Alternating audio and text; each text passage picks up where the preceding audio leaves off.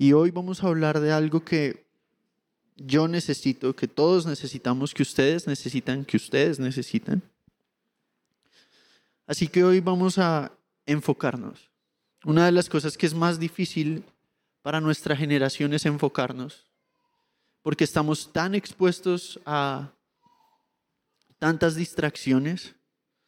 Eh, hace poquito tuve la oportunidad de compartir la palabra en una convención de jóvenes en Bogotá y investigando para ese mensaje me encontré que nosotros en esta, la revista Time sacó un artículo, o no, me acuerdo si fue esa, la revista Time u otra, reconocida diciendo que ya tenemos un menor spam de atención que un pez dorado, que es como 10 segundos nuestro spam de atención en promedio. Eh, sí les recomiendo los Kleenex si los tienen. Hay como 20 cajas atrás, yo vi. Porfa, ¿alguien? ¿No? Ok, bueno. Y, por ejemplo, eso fue una distracción, ¿vieron? Y hoy yo sé que el Señor nos está llamando a enfocarnos en lo que realmente importa. Gracias, Fer. Así que vamos a ir en nuestra Biblia, miren, salió todo, al capítulo 6 de Mateo y vamos a continuar nuestra enseñanza en esta serie increíble del Sermón del Monte, así que vayan a ir rápidamente.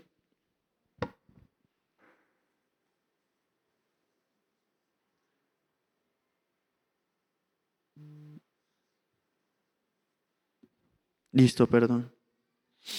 Les pido una disculpa y agradezco su paciencia. Muy bien, y vamos a leer. Primero que todo vamos a repasar. ¿Listo? Vamos a repasar lo que hemos visto con Vicky desde hace ocho días. Vicky predicó acerca de lo importante que son nuestras motivaciones al hacer lo que hacemos. Y hay un tema en todo este capítulo general que no quiero que perdamos de vista. Y es el primer versículo. Dice, tengan cuidado, no hagan buenas acciones en público para que los demás los admiren. En otras palabras, tengan cuidado con hacer cosas buenas con motivos malos. Porque cuando hacemos cosas buenas con motivos incorrectos, terminamos haciendo las cosas de las cosas buenas algo malo. En muchas ocasiones de nuestra vida, las cosas en sí mismas son neutrales. Hay cosas en la vida que no son buenas o malas en sí mismo. Por ejemplo, el dinero. El dinero no es bueno o malo, el dinero es X, es una cosa. Pero el amor al dinero es el principio de todos los males.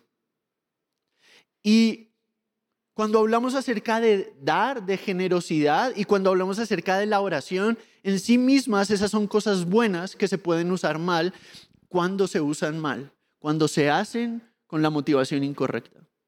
Y hoy vamos a ver específicamente cómo la oración verdadera es el regalo de la comunión. Y por eso el mensaje se llama oración verdadera, el regalo de la comunión. La oración es un regalo increíble, pero es tan mal entendido. Porque cuando muchos les dicen la palabra oración, lo primero que piensan es en la palabra dormir. Hay una, hay una tendencia que a mí me da mucha risa, eh, por ejemplo, lo veo en, en las veladas de oración. Es chistoso que cuando hacemos y cuando hemos hecho veladas de oración, yo conozco jóvenes que se acuestan a las 2 de la mañana jugando videojuegos o viendo películas, pero cuando les dicen orar, es como a las 8 de la noche ya tienen sueño. Y uno no se explica por qué. O bueno, sí, uno sí se explica, pero es chistoso que una persona acostumbrada a acostarse después de la medianoche, cuando le dicen orar, así sean las 5 de la tarde, va a empezar a cabecear. Entonces hay que traer una sobredosis de café para tratar de, despertar, pero es como que, y a todos nos pasa, la oración en algún punto de la vida nos cuesta. Y nos cuesta porque no la entendemos. La oración nos cuesta porque es un regalo que menospreciamos porque muchas veces no entendemos. Y este texto ilumina una increíble realidad de lo que es la oración. Y es un tesoro descuidado por muchas razones. A veces es descuidado porque no sabemos qué es orar o de qué se trata la oración. Entonces empezamos a hablar por hablar. O de pronto lo hacemos con motivaciones equivocadas por cumplir. Y eso aplica para todas las cosas. De pronto venimos a esta reunión o asistimos online a esta reunión, que los que están en Ciudad de México ya deberían eh, eh, asistir en persona a esta reunión, a menos, a menos que tengan COVID. Si no tienen COVID y no están acá, ¿por qué no están acá? Vengan.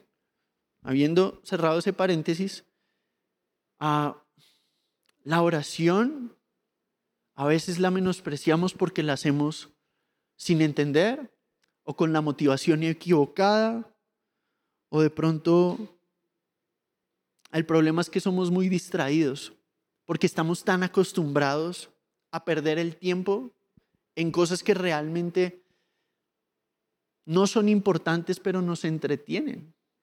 ¿Por qué decimos que el spam de atención está reduciéndose en nuestra generación? Pues porque tenemos redes sociales que constantemente nos están bombardeando ¿Y cuánto dura una persona viendo una foto en Instagram? Yo no sé si ustedes, yo eh, hace poquito dejé más por completo el uso de Instagram. No sé cuándo lo vaya a volver a usar, pero una de las razones es porque me pasó algo que me preocupó y es, yo empezaba a ver y duraba un tiempo viendo fotos en Instagram y luego no me acordaba de nada de lo que había visto. No sé si a ustedes les ha pasado eso alguna vez, que ustedes están viendo y en el momento como que uh, pasa desapercibida la imagen y ya cuando duraron 15 minutos, ¿qué fue lo que vi? Es como cuando uno lee un libro y llega al final de la página y no, no tiene ni idea qué leyó. Y cuando yo llegué a ese punto, yo dije, ups, la verdad me estoy volviendo una persona bombardeada de información con cero de profundidad. Y eso es lo que pasa muchas veces. A veces no dejamos tiempo para las cosas importantes porque nuestro tiempo se absorbe con cosas irrelevantes. Y entonces nuestra balanza de prioridades colapsa o se voltea. Le dedicamos la mayor cantidad de tiempo a las cosas menos importantes y la menor cantidad de tiempo a las cosas más importantes. O de pronto menospreciamos las cosas que realmente son valiosas y le damos valor a las cosas que realmente son inútiles. Y ese es el problema en el que nos enfrentamos constantemente. Y yo hoy quiero que veamos cómo Jesús nos enseña que cuando la oración se hace con la motivación correcta, se ve por lo que realmente es, como el tesoro más increíble que nosotros tenemos, porque es el oxígeno de la fe.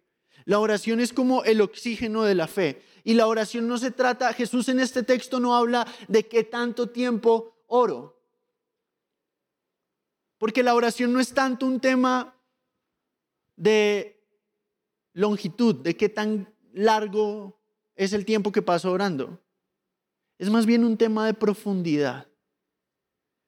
¿Qué tan consciente soy cuando oro de lo que está pasando? ¿Y qué rayos está pasando cuando oramos? Una de las cosas que hace, como lo mencionábamos hace un momento, que ignoremos las cosas valiosas es no entender de qué se tratan. Entonces, yo buscando para este mensaje encontré una definición que resume la idea bíblica de la oración de una manera increíble por Juan Bunyan, que es un puritano de hace muchos años, del siglo XVII, XVIII. Y él era un pastor que Alguien decía de él que él tenía sangre biblina, o sea, que todo lo que él era estaba como totalmente lleno de la Biblia. Y entonces en uno de sus libros, él saca un resumen o una definición de lo que es la oración. Y me pareció un resumen perfecto de lo que la Biblia nos enseña que es la oración. Y quiero que lo escuchen con cuidado, que no se distraigan por un segundo, porque vamos a ver cómo en el texto que vamos a leer en un momento, el Señor nos apunta al disfrute de la oración. Y es muy parecido, o más bien lo que Burjan dice acá es sacado de la verdad bíblica de la oración. Entonces, quiero que le prestemos atención. Dice así, la oración es un sincero, sensible y afectuoso derramar del corazón a Dios. A través de Cristo, en la fuerza y ayuda del Espíritu Santo, por las cosas que Dios ha prometido o que están de acuerdo a su palabra, con sumisión en fe a la voluntad de Dios. Hay muchas palabras importantes ahí. Primero es un derramar del corazón. Pero no solo es un derramar del corazón, lo describe como un derramar del corazón sincero, sensible y afectuoso. Y afectuoso quiere decir que es con todo mis afectos, mis, con todos mis amores, con todo mi amor. Es como cuando uno está realmente tomando en serio algo es de esos momentos únicos que uno realmente no está prestando atención al tiempo. Yo no sé si ustedes alguna vez han tenido un momento así, donde están tan enfocados en algo que el tiempo vuela.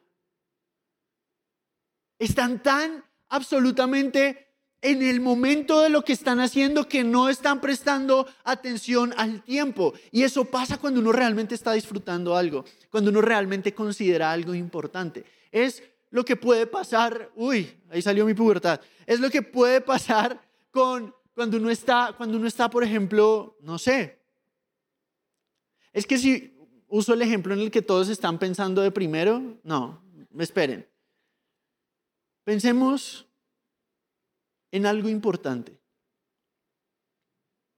Yo no sé si ustedes han estado... No se me ocurrió otro ejemplo. Entonces voy a usar el que se me ocurrió. Eh, cuando uno está enamorado, es que, ok, pero el punto es, no tienen que estar enamorados de una persona para experimentarlo. Pero sé que eso va a atrapar su atención, entonces lo voy a usar, sí. Voy, voy a... Voy a ser malo. Es como comer frente a quien tiene hambre. Y lo voy a hacer a continuación. Solo para que vean el punto. Cuando uno está enamorado, yo me acuerdo cuando yo estaba saliendo con Vicky. ¿Ven?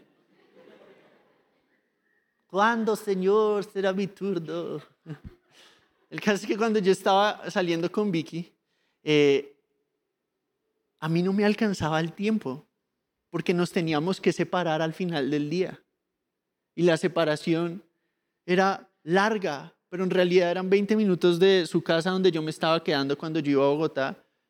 Pero también cuando yo estaba acá y ella estaba en Colombia era aún peor porque pasábamos mucho tiempo hablando y al mismo tiempo era como que faltaba tiempo. Y yo me acuerdo que durante mi etapa de, amistad, de noviazgo con Vicky, eh, realmente no hice nada más con mi vida. Yo no sé cómo sobrevivió la célula porque, porque yo como que no le prestaba atención a ninguna otra cosa. Si me hago entender? Entonces los que estaban acá en la época donde yo estaba saliendo con Vicky, pues son sobrevivientes. Gracias muchachos. Pero realmente cuando uno está en algo profundamente importante para uno, el tiempo no importa. Pero cuando uno está haciendo algo por obligación que realmente su corazón no quiere hacer, el tiempo no pasa lo suficientemente rápido. Es como que si un minuto durara una hora. Y así muchos abordan la oración. Así muchos abordan la oración porque no entienden de qué se trata. Pero la oración es un sincero, sensible, afectuoso derramar del corazón a Dios. Es derramar mi vida. Y cuando Jesús nos explica, y vamos a leer el texto de Mateo capítulo 6 y lo vamos a leer en la nueva traducción viviente, porque quiero que veamos todo lo que el Señor, o parte de lo que el Señor captura en, este, en esta enseñanza. Dice, cuando oren, no hagan como los hipócritas. Entonces recuerden, el tema general es no hagan, el tema general de todo esto es no hagan cosas buenas con motivos incorrectos. ¿Cómo se hace mal la oración? Cuando oren, no hagan como los hipócritas, a quien les encanta orar en público, en las esquinas de las calles, en las sinagogas, donde todos pueden verlos. Les digo la verdad, no recibirán otra recompensa más que esa. Pero tú, cuando ores, apártate a solas, cierra la puerta detrás de ti y ora a tu Padre en privado. Entonces tu Padre, quien todo lo ve, te recompensará. Cuando ores, no parlotes, no, eso no lo vamos a leer, eso es para la otra semana. Noten el versículo 6. Pero tú, cuando ores, apártate a solas.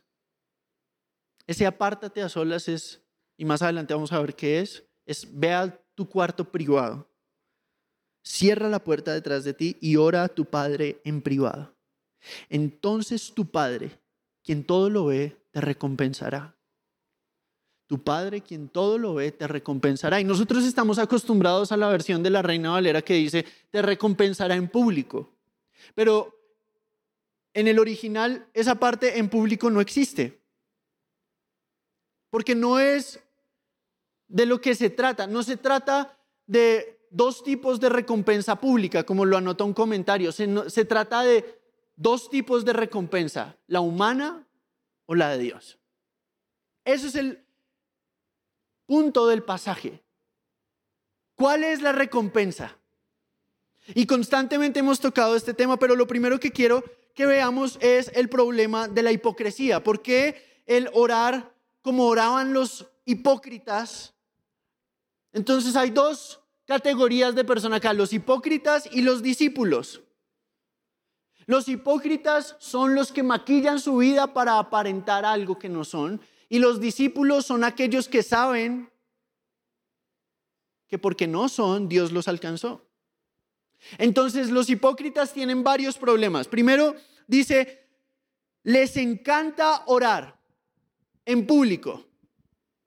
Hay gente que le encanta la oración porque eso quiere decir, me voy a ver espiritual con otros. Eso es un motivo profundamente torcido de la oración, de hacer cosas. Es como la persona que viene a la iglesia para parecer más espiritual frente o a su familia o a la misma gente de la iglesia y entramos en una carrera de quién es el que más sabe, quién es el más espiritual. Pero saben, Jesús nos dijo desde el principio, desde el principio hasta el final de su ministerio, el que quiera ser el mayor, humíllese. El que quiera realmente saber, primero admita su ignorancia. Y la vida cristiana no está, no se rige en, en, las cosas que yo hago, sino en lo que motiva las cosas que yo hago. Es primordialmente qué motiva lo que hago, porque detrás de toda acción hay una motivación. Y cuando la motivación es chueca, por más que la acción parezca buena, delante de Dios es falsa. Entonces cuando yo vengo a la iglesia, no a exponer mi corazón, cuando yo entro a la oración, no a exponer mi vida, sino a aparentar, hay dos tragedias. Primero, que solo me estoy engañando a mí mismo, a nadie más engaño. Aún si engaño a los que están alrededor mío, de nada sirve. Segundo, me pierdo la mejor parte, que es disfrutar de las cosas como Dios las creó y para lo cual Dios las creó. No quiero pasar mucho tiempo en este punto, pero la esencia de lo que Jesús está diciendo es, ellos ya tienen su recompensa. En ese momento, cuando yo hice las cosas por las personas y alguien me aplaudió, esa fue la recompensa. Y las últimas dos semanas hemos hablado que una recompensa vacía dura poco, no llena y me vuelve adicto. Porque como no llena, cada vez necesito más y cada vez estoy menos satisfecho. Y yo veo que mucha de nuestra frustración es porque tenemos falsas expectativas, porque no sabemos qué función cumplen las cosas en la vida espiritual de una persona. Entonces por eso acá Jesús habla de qué se tratan, por ejemplo, las disciplinas espirituales en un cristiano. Entonces en este capítulo Jesús habla del dar, de la oración y del ayuno. Y después habla de la afán y la ansiedad. Pero yo quiero que dejemos marinar nuestro corazón en esta realidad de qué es la adoración, qué es la oración, perdón, qué es la oración, qué es deleitarme en la oración y qué es entender que no se trata de, ay, qué tanto tiempo paso o soy espiritual porque paso una hora, tres horas, veinte minutos, diez minutos. ¿Saben? es la profundidad lo que hace que el tema de cumplir reglas deje de ser una prioridad.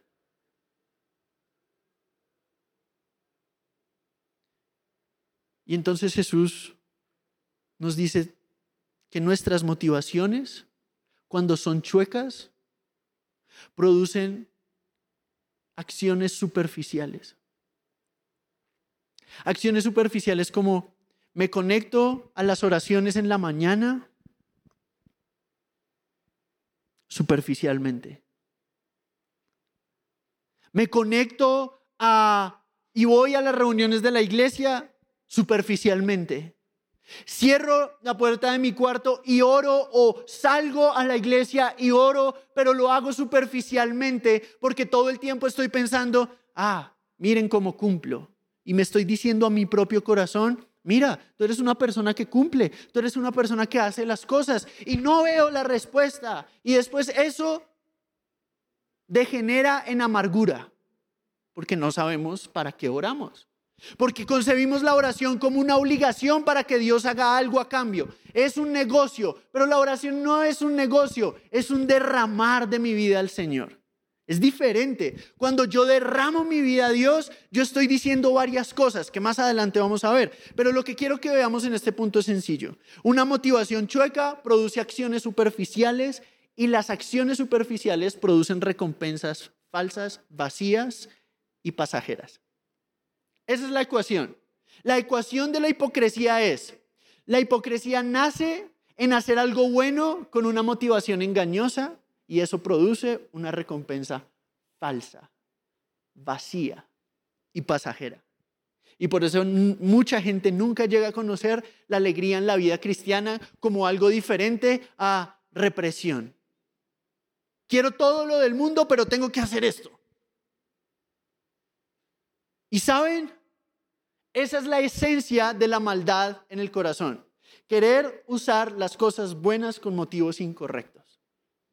Esa es la esencia de el pecado.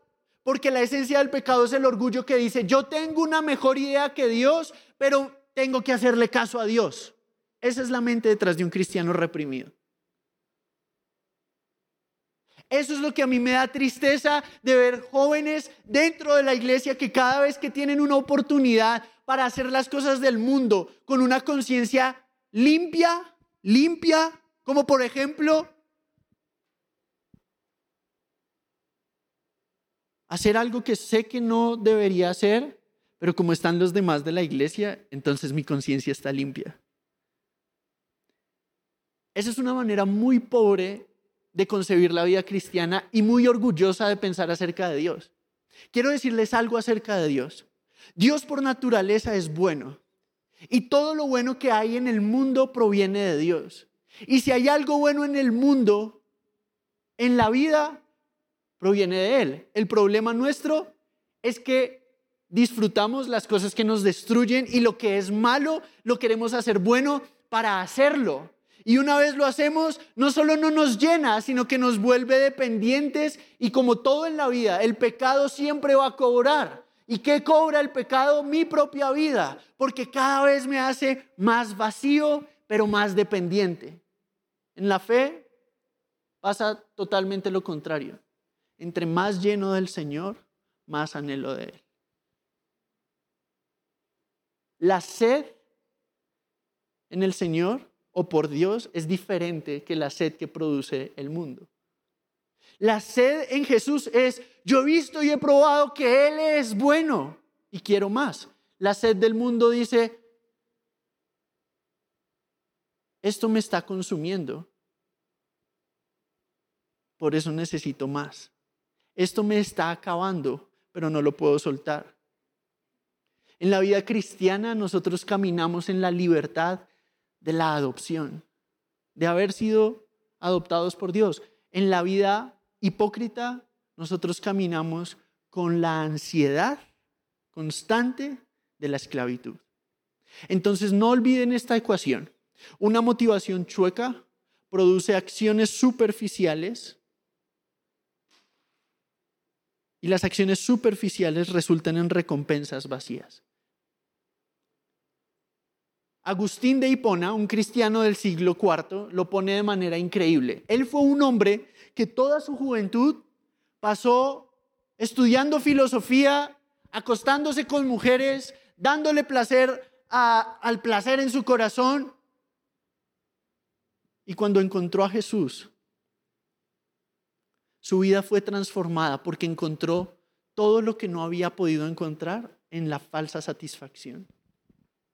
Y él escribió un libro enorme que se llama La ciudad de Dios, donde él describía, básicamente es el primer libro que habla acerca de una teoría de la historia del universo. Básicamente es la primera teoría de la historia, la escribió este hombre durante muchos años de su vida y él describe la diferencia, por así decirlo, entre un ciudadano del cielo y un ciudadano del mundo. Y lo describe así.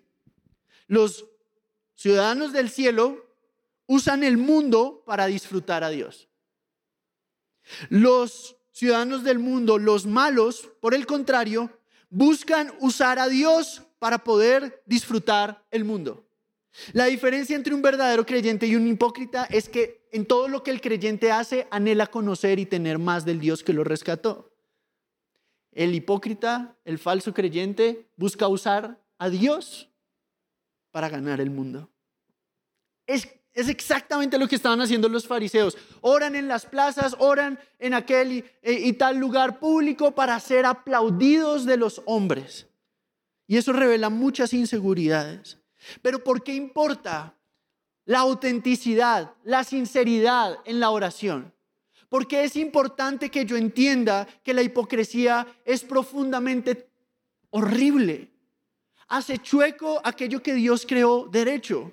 Ah, este mismo Juan Bullán dice, la sinceridad lleva al alma con toda sencillez a abrir el corazón a Dios y decirle qué sucede abiertamente sin filtros, sin ambigüedad. La sinceridad es igual en una esquina a solas que frente a todo el mundo. La sinceridad es atractiva porque es verdadera, no es falsa. La sinceridad es increíble porque es ir de rodillas delante de Dios y decirle cómo está la situación. No prestar atención a palabras que no entiendo, creyendo que eso es lo que Dios quiere escuchar, cuando ¿qué es lo que busca Dios? Un corazón contrito y humillado. No despreciarás tú, Señor. Salmo 51. La hipocresía, en otras palabras, es ponerle filtro a lo que está pasando delante del único que puede hacer algo al respecto. Me explico, cuando alguien es hipócrita, pone un maquillaje a la condición real de su corazón delante de la única persona que puede ayudarlo y que tiene el control, que es Dios. Y esa es la tragedia de la hipocresía. Me engaña a mí mismo, me hace sabio a mis propios ojos, porque como me engaño a mí mismo, entonces creo que, ah, tengo la capacidad de engañar a todo el mundo. Y yo creo que el orgullo, y vi que habló un poquito de esto hace ocho días, pero vale la pena resaltarlo constantemente. El orgullo es como el mal aliento. Todo el mundo lo siente, menos el que lo tiene. O antes de uno mismo sentirlo, probablemente va a infestar a un montón de gente. Hay gente que tiene la boca podrida y nunca se dan cuenta. Y tú les das un chicle y dicen, no quiero. ¿No les ha pasado? Que hablan con alguien que tiene aliento de dragón y uno le dice con amor, a mí me ha pasado, toma una menta. Y tienen el descaro de decir, no, gracias, no me gusta el sabor a menta. Se nota. Se nota que no te gusta el sabor a menta. Así es uno a veces en el orgullo. Todo el mundo se da cuenta, necesitas un poquito de Dios en tu vida. Y la vida en el suelo y la persona, no, no, gracias, estoy bien. Y uno, uno sabe que no es verdad. No estás bien. Es evidente que no estás bien. pero insistes en eso porque es más valioso preservar tu ego que rescatar tu alma en tus propios ojos. ¿En serio? Ok. Entonces vamos a jugar al cristiano. No, yo estoy bien. No, pero ¿cómo estás en serio? No, Pipe, yo estoy bien, yo estoy eh, leyendo la Biblia, leo un capítulo diario.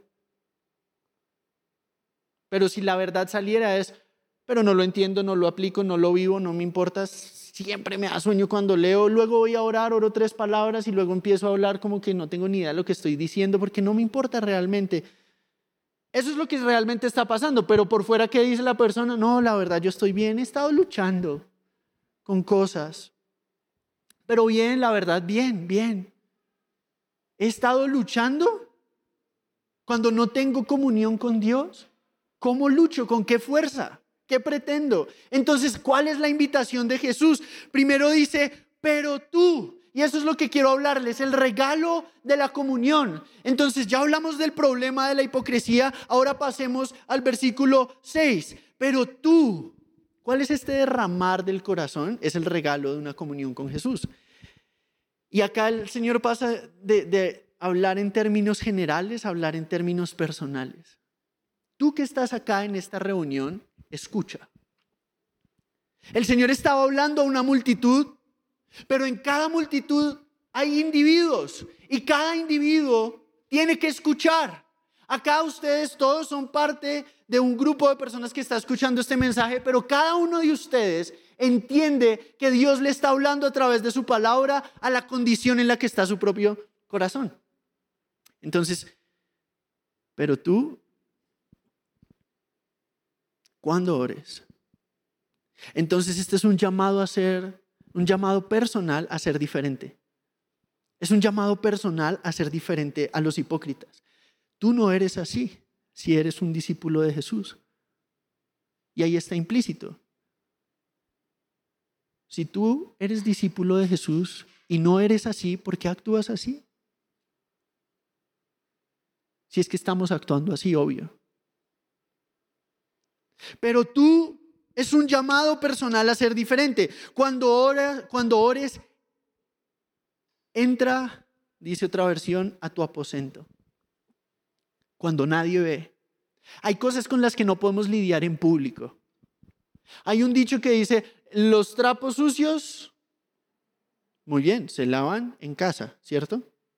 Eso quiere decir que yo no puedo andar ventilando las cosas a cualquier persona, pero cuando no concibo la oración como un derramar de mi corazón, entonces mi oración siempre se va a ver sanitizada.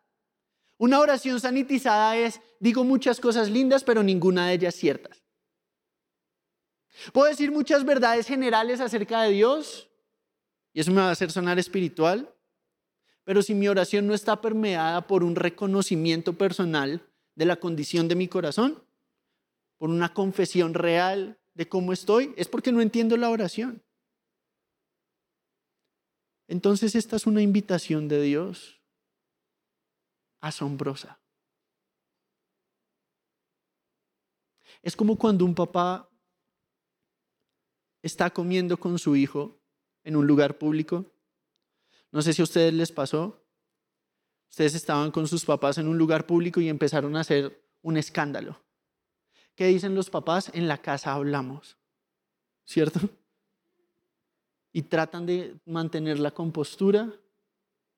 Yo me acuerdo que una vez hice quedar a mis papás tan mal en una comida que la siguiente vez que me sacaron fue hace dos meses. en no, Pero realmente yo era un niño súper mega imprudente, mega imprudente. Una vez ellos estaban comiendo con unos pastores y yo le dije a los pastores con los que ellos estaban, yo sé imitar a tu hijo. Y empecé a imitar al hijo de ellos. Y esos pastores en esa época eran los pastores de mis papás. Mis papás nunca subieron al equipo principal. Ah, yo creo que no sé si aporté ahí mi granito de arena, pero tengo mis sospechas. Y recibí ese en la casa hablamos. O de pronto cuando uno está viviendo algo muy difícil no se lo puede contar a nadie. Cuando uno está viviendo una situación realmente grave, por lo general trata de mantener algún sentido de normalidad en público y decir, ¿cómo estás? Bien, todo bien. Y por dentro estarme muriendo. Y recibir esta invitación de Dios.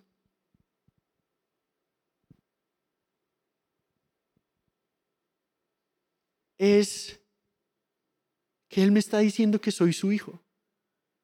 Porque dice, cuando tú ores, ve al lugar secreto en tu casa.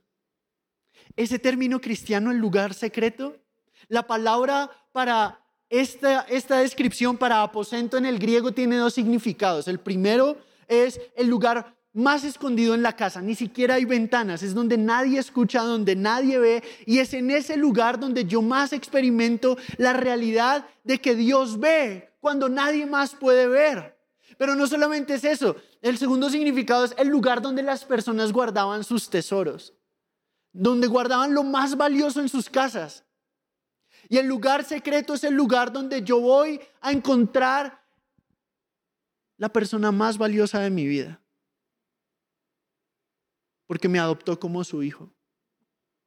Y hay algunos que todavía no entienden la paternidad de Dios.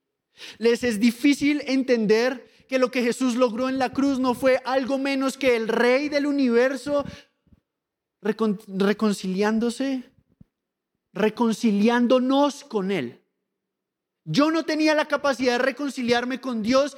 Él me reconcilió consigo mismo a través de Cristo. ¿Eso qué quiere decir? Que cuando yo voy a mi cuarto hay una realidad que supera todo el tiempo y el espacio que está sucediendo ahí. Y es que al Dios del universo le importa y ve lo que nadie más ve. Y para mí eso es lo que hace la oración asombrosa. Cuando nadie ve en ese lugar donde realmente estás a solas y tu Padre que está en secreto. Esa frase, el Dios que es el rey de todo el universo, es lo suficientemente grande como para ser íntimamente personal. Solo un Dios que es realmente grande es suficientemente poderoso para acercarse a alguien tan pequeño como yo. Solamente alguien que es verdaderamente Dios puede tener la capacidad de ir a los lugares más recónditos de mi corazón. Y cuando dice, tú cuando ores, entra en tu aposento, cuando nadie ve, cuando el ruido de tu vida se apagó, cuando ya no hay esperanza, cuando la gente no te puede ayudar y cuando crees que la gente puede ayudarte y cuando estás en un buen momento, el lugar más importante de tu vida sigue siendo el mismo. Es ese lugar donde tú encuentras que Dios te ve donde nadie más ve. En otras palabras, nosotros estamos acostumbrados a entender el concepto de intimidad y, es verdad lo que se predica. Yo lo predico y lo continuaré predicando. No hay nada oculto que, que no salga a la luz. No es solamente algo real cuando yo estoy en pecado. Es algo real cuando estoy caminando en una vida de discipulado con Jesús. Es decir, él ve lo que nadie más ve. Él entiende como nadie más entiende, porque antes que la palabra salga de mi boca, Él ya la conoce. Entonces, cuando nadie entiende, mi Padre entiende. Cuando nadie ve, mi Padre ve. Y hay tres ejemplos rápidos de esto que les quiero dar. El primero es el ejemplo de una mujer que vivió una situación injusta. ¿Cómo opera esta realidad en medio de las injusticias? En Génesis capítulo 16 vemos la historia de Agar. Agar era una mujer que Abraham cuando fue a Egipto sin que Dios le dijera, él trajo. Y en esa época había una figura social llamada concubinato, es decir, un hombre podía tomar una mujer que no era su esposa en caso de que su esposa no pudiera tener hijos. Y era una norma social aceptada. Ahora la Biblia nunca habla aprobando ni la poligamia, nunca habla aprobando el concubinato, porque realmente las historias mismas hablan por sí solas. Ese tipo de prácticas siempre causan, producen dolor. Entonces, esta mujer empezó a ser maltratada por la esposa de Abraham. Y en el capítulo 16, en el versículo 11, si lo quieren buscar, les voy a resumir la historia. Básicamente, es tanto el bullying, no sé cómo quieran llamarlo, es tanta la opresión de Sara, la esposa de Abraham, a, su, a, la concubina de su esposo, a Agar. Es tanta la opresión que Agar decide huir. Agar huye. Y en el camino, el Señor la encuentra. Y quiero leerles rápidamente una parte. Génesis 16, versículo 11. El ángel de Dios le dijo, ahora estás embarazada y darás a luz un hijo. Es decir, Agar había quedado embarazada. Lo llamarás Israel, que significa Dios oye, porque el Señor ha oído tu clamor de angustia. Este hijo tuyo será un hombre indomable, tan indomable como un burro salvaje. Levantará su puño contra todos y todos estarán en su contra. Así es, vivirá en franca oposición con sus familiares. Esas no eran las buenas noticias, no sé. A partir de entonces, Agar utilizó otro nombre para referirse al Señor a quien le había hablado, quien, al Señor quien le había hablado. Ella dijo, tú eres el Dios que me ve. Esta es la única vez que una persona nombra, le pone un nombre a Dios en la Biblia. Fue una mujer que no era judía, que no tenía derecho, por así decirlo, de la promesa de Abraham, pero aún así no tenemos registrado su clamor. No sabemos ella qué gritó en su corazón, pero sí sabemos que había un una opresión profunda. Ella no había escogido irse con Abraham y Sara. Ella no había escogido salir de su tierra. A ella la sacaron forzosamente. Y a mí una cosa que me encanta de la Biblia es que presenta a los grandes hombres de fe con verrugas y todo. Y Abraham era un hombre que fue el padre de la fe, pero no era perfecto. Y esta es una ocasión donde la Biblia nos muestra que el Señor conoce todas y cada una de las injusticias que se cometen y que le escucha el clamor de las personas que claman cosas que nadie más escucha. Hay cosas que ustedes de pronto han orado que creen que Dios olvidó, pero cuando ustedes oran a Dios, Él no olvida. Y el nombre, el único nombre que un ser humano le pone a Dios en la Biblia es el Dios, el viviente que me ve, el Dios vivo que me ve. Esa es la realidad de lo que nosotros vivimos en oración. No solamente eso. En Juan 1:48 cuando Jesús llama a Natanael, un joven que no que decía, "De Nazaret puede venir algo bueno? ¿Puede salir algo bueno de esa ciudad?" Porque no era una ciudad reconocida y de ahí era conocido Jesús. Entonces viene delante de Jesús y Jesús le dice, antes de que vinieras, cuando estabas en la higuera, yo te vi. Ahora no tenemos ni idea qué estaba pasando debajo de la higuera donde estaba Natanael. Pero solo hubo una persona que lo vio cuando nadie más lo vio.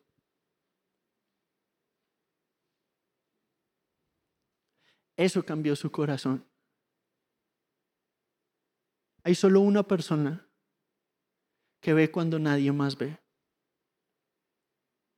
Hay solo uno que conoce lo que realmente está pasando. Hay solo uno que escucha cuando las palabras no pueden salir de mi boca.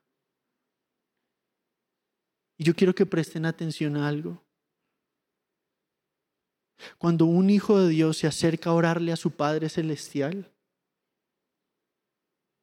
puede estar seguro que aunque usted olvide la oración que hizo, Él no la olvida.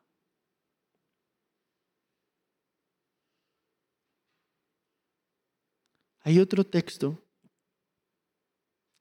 que me parece increíble, que resalta esta verdad de el Dios vivo que nos ve en Isaías 26.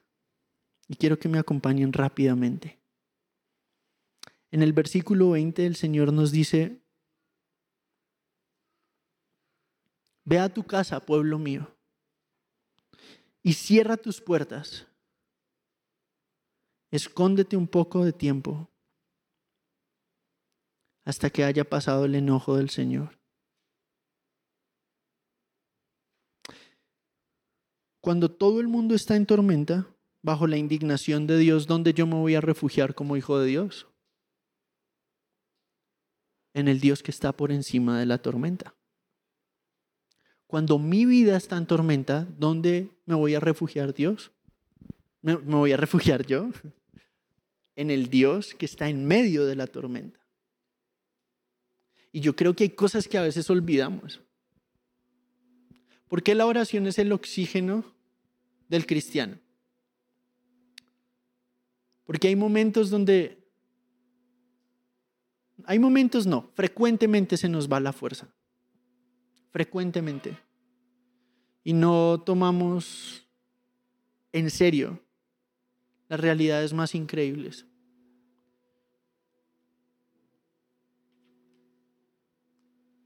Porque ¿cuál es la recompensa. Y tu Padre que ve en secreto. ¿Cuántas veces nos volvemos gente que anhela la plataforma y que anhela tener fama y que anhela el aplauso? Nos volvemos hipócritas funcionales. ¿Cuántas veces yo he medido mi éxito por la cantidad de gente que le gusta o no le gusta lo que yo hago? Yo he sido un hipócrita. Yo no hablo acá como alguien que está por encima de su mensaje. Yo hablo acá como alguien que está luchando por deleitarse en lo que realmente vale la pena. Porque yo no soy aún un ser glorioso. Un día voy a ser. Un día ustedes también, los que creen verdaderamente en Jesús, también lo van a hacer. Pero hoy, hoy yo sé que Dios todo lo que permite. Ayer escuchaba a alguien que hablaba acerca de Romanos 8:28. Todas las cosas obran para bien a los que aman a Dios. ¿Qué es el bien? Del que habla ese texto. Es que cada martillazo es un momento donde Dios me está haciendo más como Jesús. Él no desperdicia nada. Hay una frase de este mismo autor, Juan Bullán, es increíble leerlo acerca de la oración, es increíble leer El Peregrino, porque hay gente que simplemente es como que su vida es como que hablan y uno ve a Jesús. Y él empezaba a hablar acerca de las, lágrimas que uno derrama. Y dice, no hay una lágrima que haya derramado tu ojo enternecido por Dios contra tus propios pecados, contra tus propias tentaciones. No hay una sola lágrima que hayas derramado por más comunión con Cristo que no esté en este momento en lo que el salmista llama la botella de Dios. Entonces un día ustedes van a llegar al cielo y esta es nuestra esperanza. Y Dios va a llevarlos a un lugar aparte y les va a mostrar una botella. ¿De qué tamaño? No sé, probablemente del tamaño del mar. Y les va a decir, yo vi todo. Yo estaba ahí. Tú ni siquiera sabes lo que pensaste. Ni siquiera podías organizar tus pensamientos tantas veces y yo nunca te he soltado. Pero aquí está la belleza de nuestra fe. Eso no solo pasa, eso lo vamos a ver un día, pero hoy lo podemos experimentar por la fe. No hay un solo momento donde Él se haya olvidado. Pero hay muchos momentos donde ustedes no lo han podido disfrutar y yo no lo he podido disfrutar. Porque hemos estado muy ocupados como para ir al lugar secreto. Entonces cometemos el error del hipócrita.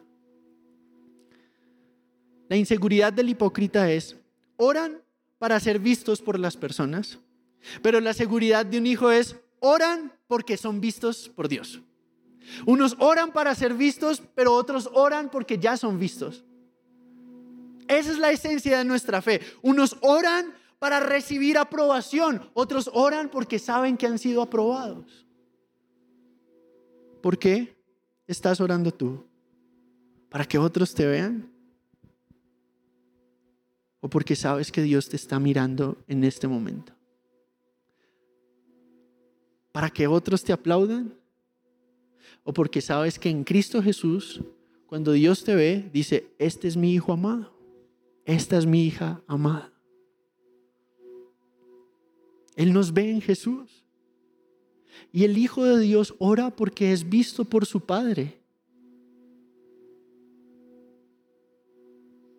Y muchos de los que están acá se están perdiendo la mejor parte en ridiculeces superficiales, en, en afanes y en angustias y Primera de Corintios 4, 5 nos enseña que un día cada uno recibirá su alabanza de Dios. Ustedes se imaginan que un día Dios es el que nos va a decir a nosotros, bien hecho, buen siervo fiel. Es decir, el halago de los halagos es saber que Dios completó su obra en mí. Y no es un halago que causa orgullo, es un halago, un halago que humilla, porque uno sabe, no hay manera de que yo pudiera haber logrado esto. En otras palabras, como lo dijo C.S. Lewis, si el autor está satisfecho con la obra, la obra puede estar satisfecha consigo misma.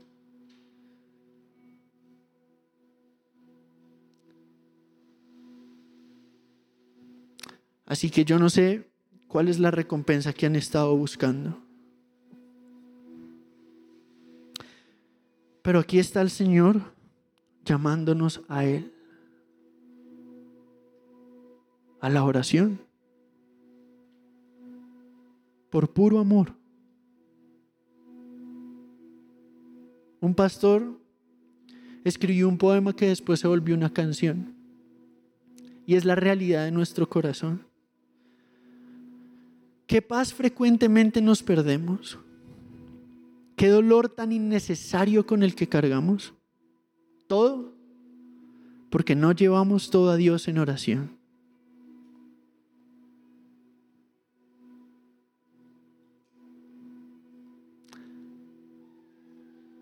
Tenemos pruebas y tentaciones. Hay problemas por doquier.